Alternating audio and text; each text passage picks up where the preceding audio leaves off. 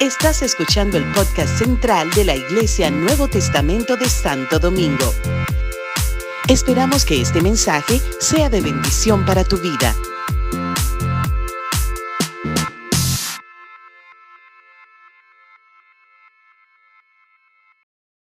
Aleluya, gloria al Señor.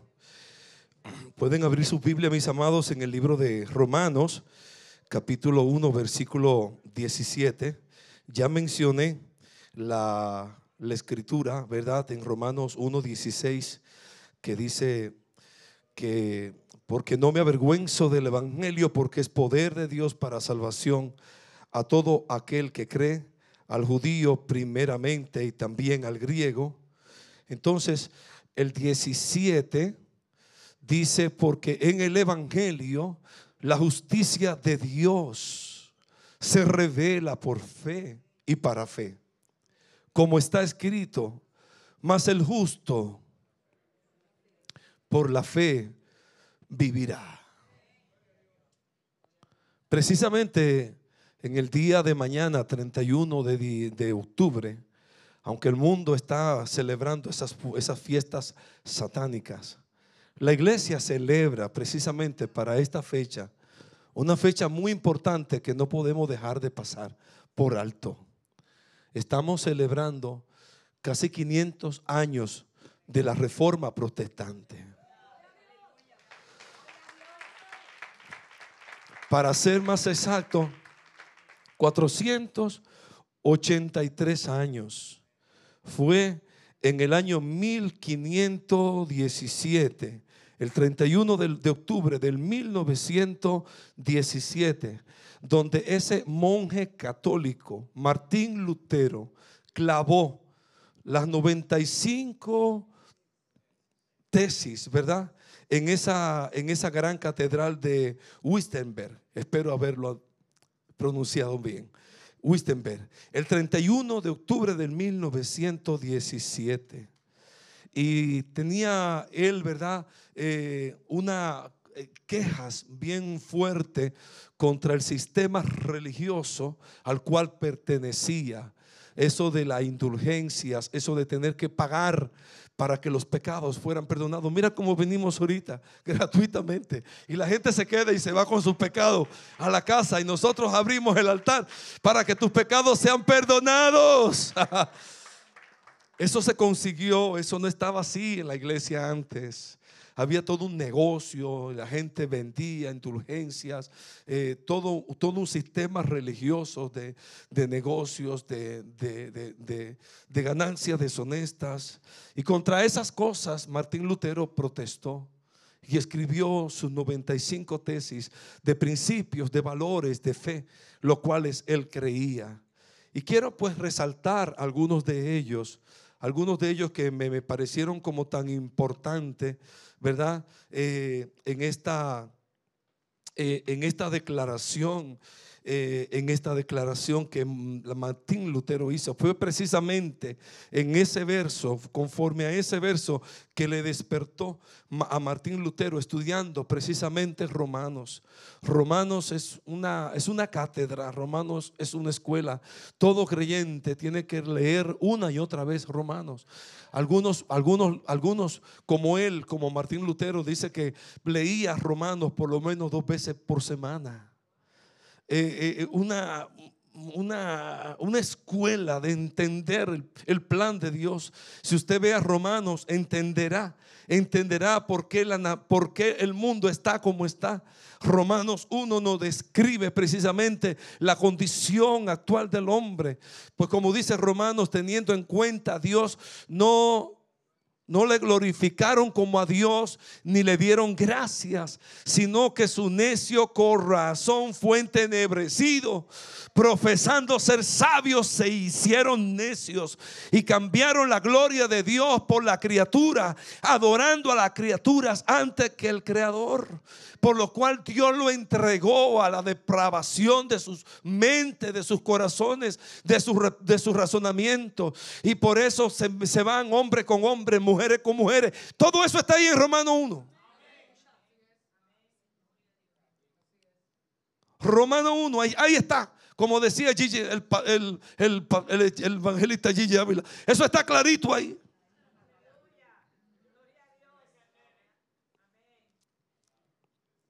Y no es porque Dios no se, ha, no se ha manifestado al hombre, a la humanidad.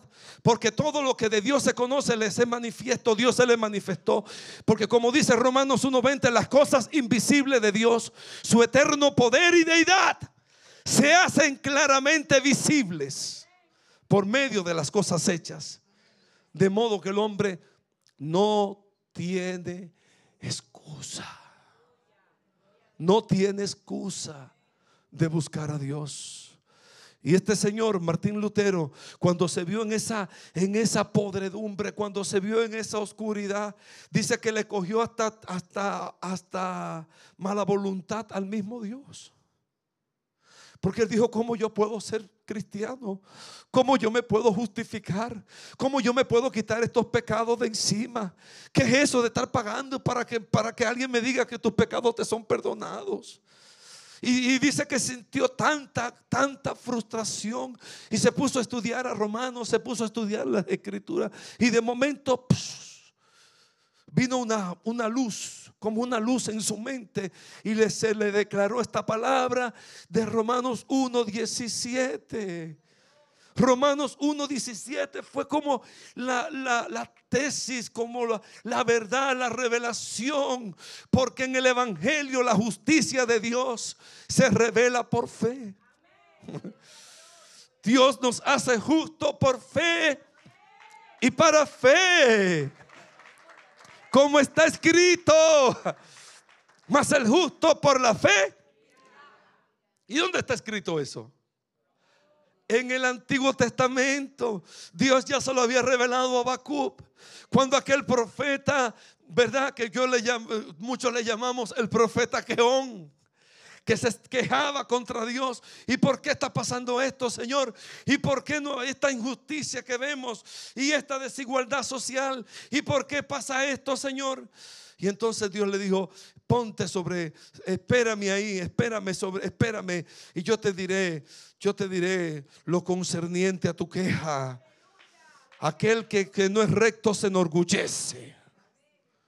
¿Cuánto orgulloso hay aquí hoy? Eh? Aquel que no es recto se enorgullece.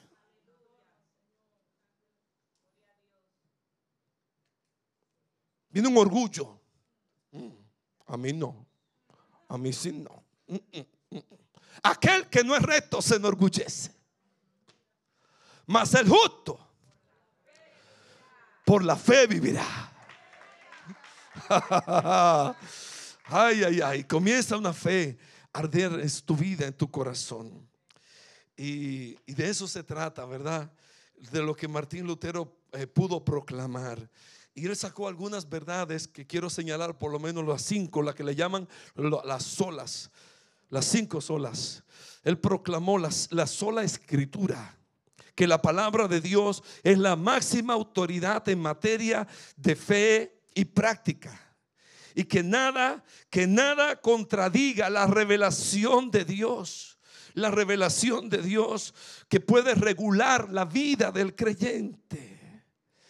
Bendito sea el nombre de Dios, como dice la palabra en segunda de Timoteo, porque toda la palabra de toda palabra es inspirada por Dios y útil para enseñar, para corregir, para instruir. Una sola, una sola escritura, que la escritura, que la palabra de Dios sea nuestro norte.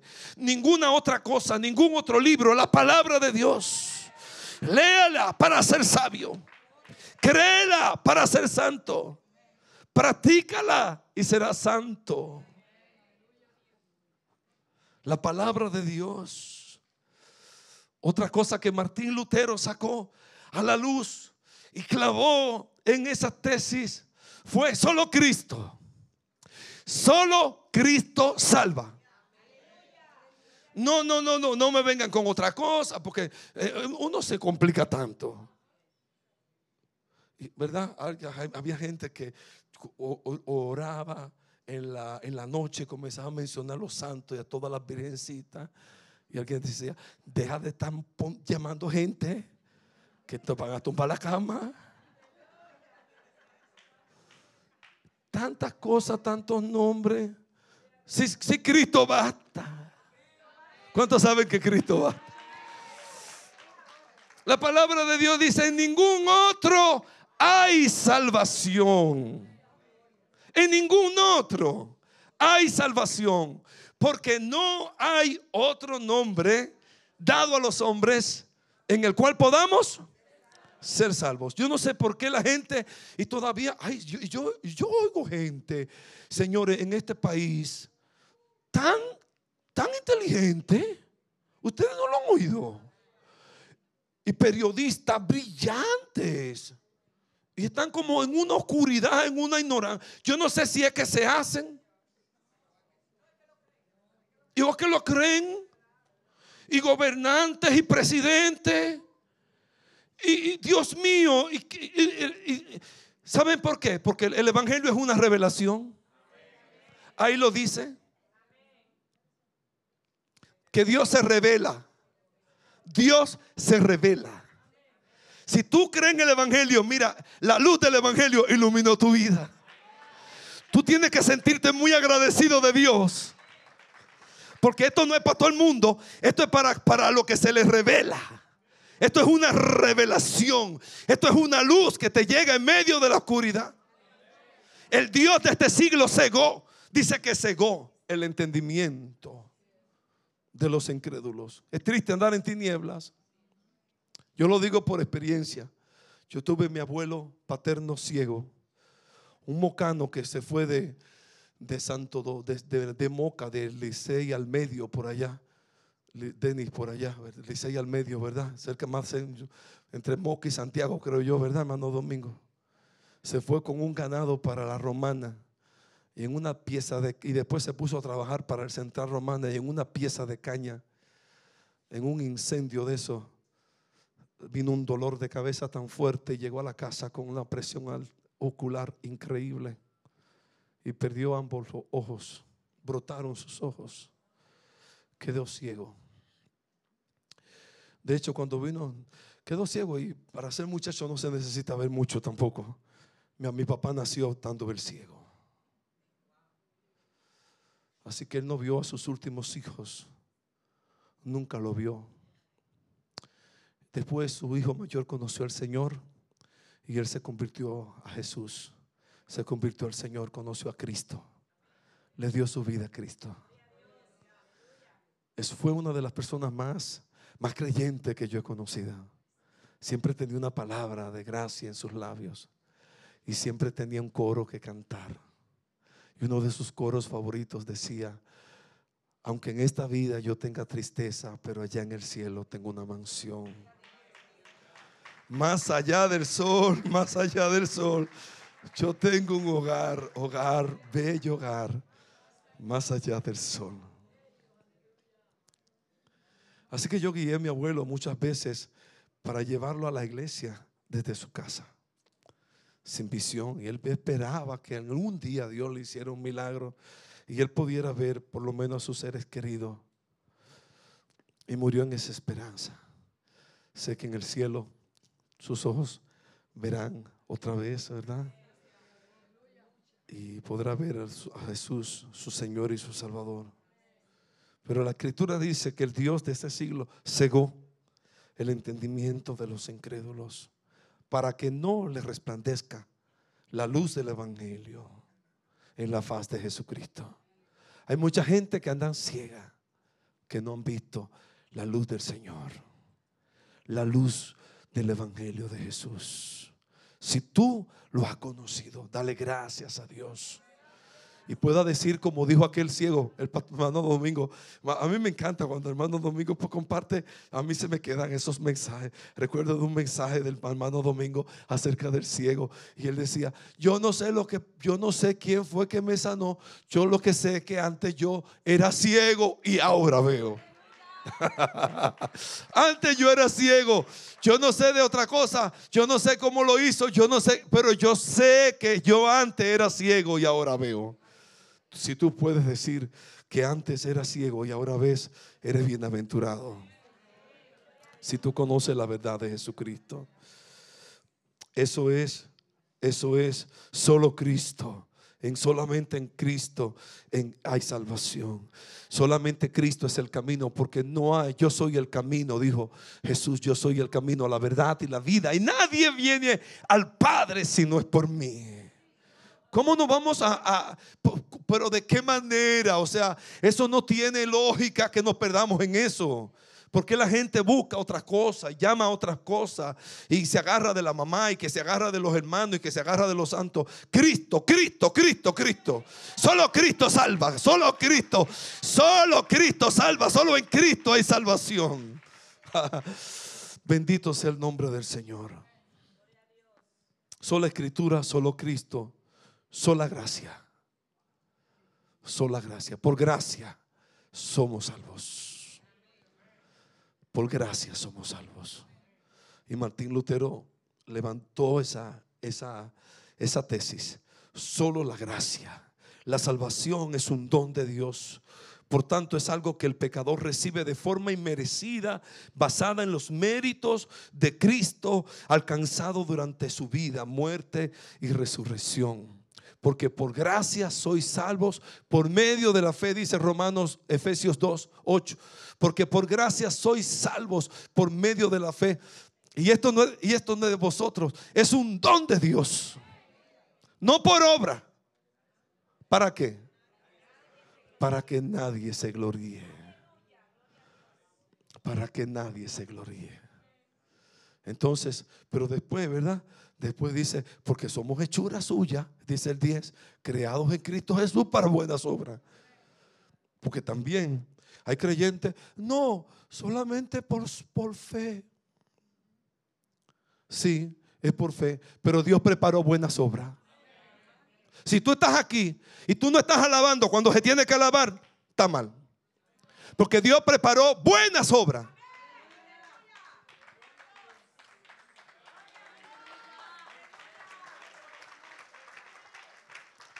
Dios preparó buenas obras para que andemos en ellas. Dios preparó buenas obras. El creyente tiene que estar involucrado. Diferente a la, a la, sí, porque e, eso hay que ponerlo en balance. Porque la iglesia, la, iglesia protestante, entonces, como, no, no es por obra, no es por obra y no, no hago obra. No, ajá. ¿Y para qué tú estás hecho? ¿Y para qué tú estás vivo? ¿Para qué estás, estás vivo? Para buenas obras. Involúcrate en las buenas obras. Involúcrate en las obras de Dios. Involúcrate en la obra de Dios. Que no hay nada más precioso que andar en sus obras. Bendito sea el nombre del Señor. Qué lindo Dios. Solo, solo por gracia somos salvos. Pero en cuanto a la salvación, no podemos hacer nada para ganar, para merecer la salvación. Tenemos que confiar en, la obra de Dios, en la obra redentora de Cristo. Él me salvó por gracia. Él me salvó por gracia. Él te salvó por pura gracia. Gracia es el don inmerecido. Es aquello que tú no mereces. Que algo que algo que tú no mereces, pero que Dios te lo da. La misericordia al contrario, es el castigo merecido que tú no recibes. Así que te salvó por gracia y misericordia. ¿Cuánto alaban el nombre del Señor? por pura gracia, por pura gracia. Bendito sea el Señor. Y por pura fe. Solo la fe. Solo la fe. Justificado pues por la fe tenemos paz para con Dios por medio de nuestro Señor Jesucristo. Pura fe. Romanos 3:28. Si alguien, si los muchachos me pueden ayudar, por favor. Romanos 3:28. Habla de esa fe, la fe por fe, como dice también ahí esa, escritura de, de Romanos 1, dice porque, porque el Evangelio se revela por fe y para fe. Es por fe. Esto se trata de fe. Así es que eh, Pablo dice, concluimos pues que el hombre es justificado por fe, sin las obras de la ley. solamente la justicia somos justificados por esa fe. De eso se trata, mis amados. De eso se trata, que le creamos a Dios. Y esa fe conlleva a, confiar en Dios. Cuando Pablo habla de la fe, habla de, una confianza, de, una entrega, eh, de, una, de, eh, una confianza en Dios absoluta. De, uno creer que Dios, de, una dependencia en alguien de una confianza en alguien. Cuando tú confías en alguien, cuando tú confías, tú te entregas, tú dependes de eso. Como un niño, ¿verdad? Nosotros estamos, eh, eh, eh, lo que, los abuelos, miren cómo está esa abuelita, esa nietecita ahí. ¿ah? Ella se sienta ahí con su abuelita ahí en su hombro, confiada, segura. Se va con Jesús a Colombia y gana y trae medalla. Te felicitamos, princesa, no te habíamos visto. De eso se trata. Yo que estoy, estamos nosotros viviendo la linda y la rica experiencia de ser abuelos. Ay, esos nietecitos, esa nietecita, ese cuerpecito así calientico que se pega, que esa, ayer la fui a ver y su carita se pegó a la mía así como abuelito, ¿cuánto tiempo? Y si está en casa no se quiere despegar de mí. Y dice la mamá, es que usted le ofrece seguridad. Psicológicamente me dice la mami, eh, eh, ahí está. Ah, ah, usted le ofrece seguridad, ya se siente segura con usted.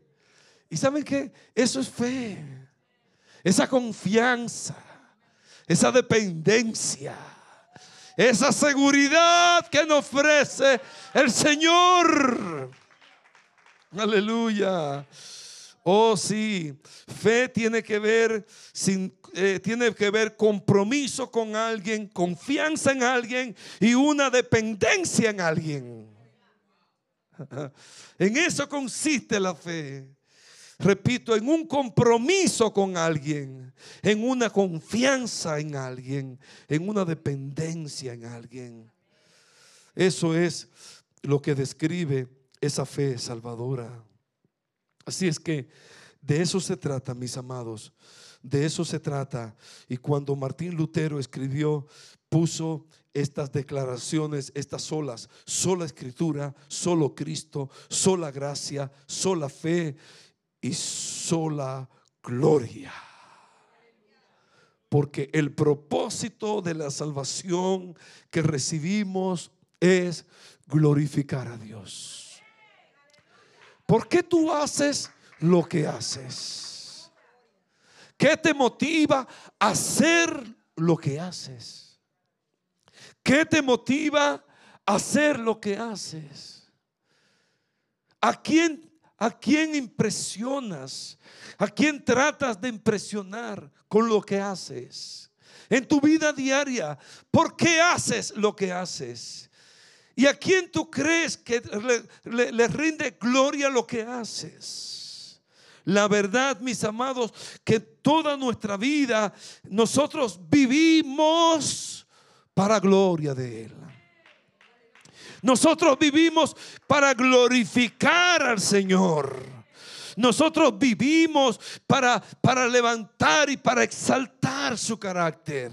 La palabra de Dios dice en Efesios capítulo 1, versículo 4 y versículo al versículo 6, dice que fuimos hechos para la alabanza de su gloria para la alabanza de su gloria. Efesios 1, 4 y 6 dice la escritura, según nos escogió en él antes de la fundación del mundo, para que fuésemos santos y sin mancha delante de él. Dice el 5, dice el 5 en amor, habiéndonos predestinado para ser adoptados hijos suyos por medio de Jesucristo, según el puro afecto de su voluntad. Y dice el 6, para alabanza de la gloria de su gracia, en la cual nos hizo aceptos en el amado. Para eso debemos vivir tú y yo. Para alabanza de la gloria de su gracia. Y todo lo que no da gloria a Dios, no hacerlo. Todo lo que no trae gloria a Dios no, no, no, no debe ser parte de nosotros. Todo lo que no levanta a Dios, todo lo que entristece el corazón de Dios, no va conmigo. Esa es la determinación que todo creyente debe tener. Solo gloria. Solo de Él es la gloria. Solo de Él es la gloria. Y estas cinco tesis, ¿verdad? Hablan de, ese, de esa teología reformada. Es un resumen completo del Evangelio. Y la iglesia depende de esas verdades que la sustentan. Es una iglesia, es la iglesia bíblica. Solo escritura, solo fe, solo gracia, solo Cristo, solo a Dios la gloria. Aleluya.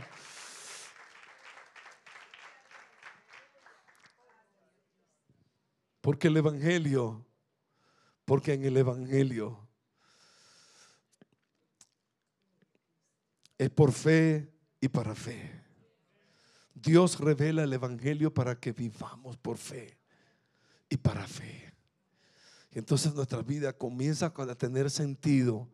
Entonces nuestra vida comienza a sentir esa justificación que viene de Dios. Y nos vemos como Dios nos ve. Y no nos vemos como un día fuimos. Ahora vemos, Él ve a Cristo. Porque dice la palabra de Dios que, que, que, por nosotros lo hizo pecado para que nosotros fuésemos justicia de Dios en Él. Tú y yo, tú y yo somos llamados justicia de Dios en él. Al que, al que no cometió pecado, dice Corintios, dice Pablo en Corintios, por nosotros lo hizo pecado para que nosotros fuésemos justicia de Dios en él. Así que mis amados, mis amados, Ay, ay, ay. Estas, estas declaraciones y, más todo lo que Cristo, todo lo que el Señor ha permitido que se reforme. Después vino, ¿verdad? Vinieron, vino Lutero y levantó el arrepentimiento por fe.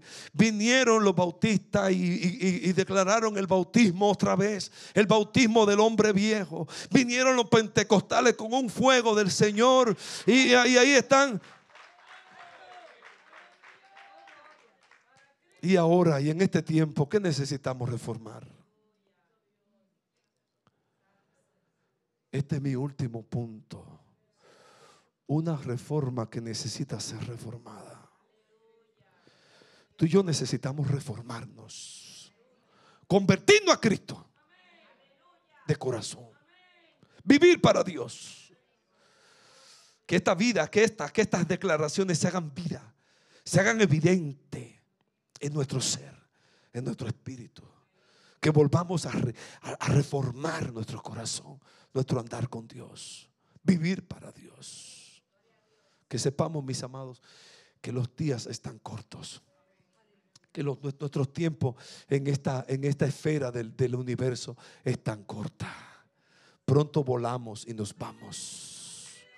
Vamos a aprovechar los días que nos quedan para proclamar a Jesucristo para proclamar la verdad del Evangelio del Señor. Dios te bendiga, iglesia. Dios te bendiga, iglesia del Señor. Dios te bendiga. Gloria a Dios.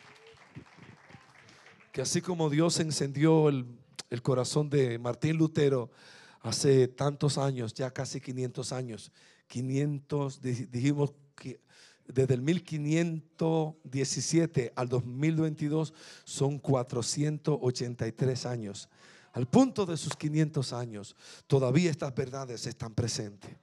Todavía necesitamos declarar que Cristo reforma no el hombre, que Cristo salva al hombre. Proclama el evangelio de Cristo. No te avergüences del evangelio. No te avergüences del evangelio. El evangelio es poder de Dios para salvación, para salvación. A todo aquel que cree, al judío primeramente, también al griego, porque la justicia de Dios se revela por fe y para fe. Como está escrito, el justo por la fe vivirá. Más tarde Pablo en Gálatas, más tarde el escritor de los Hebreos, hacen la misma declaración.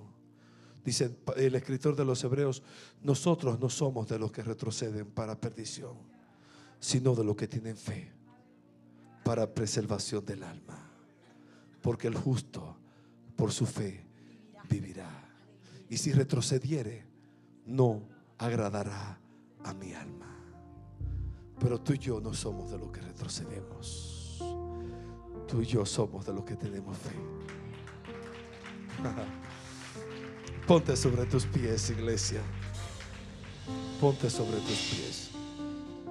Si hay alguien aquí en nuestros medios que todavía no le ha abierto su corazón al Señor. Si hay alguien en nuestros medios que todavía no le ha abierto su corazón al Evangelio. Si hay alguien en nuestros medios que todavía hasta hoy había andado en oscuridad, en tinieblas, y quiere conocer la luz del Evangelio, y quiere conocer la luz del Señor. Ay, que, que queremos decirte, mira, acepta, recibe gratuitamente el pago por tus pecados. Ya Cristo lo hizo. Recibe gratuitamente la gracia salvadora de Dios. Abre tu corazón al Señor. Si hay alguien en nuestros medios que necesita orar por salvación, yo te invito a pasar al, altar mientras cantamos en esta mañana antes de despedirnos.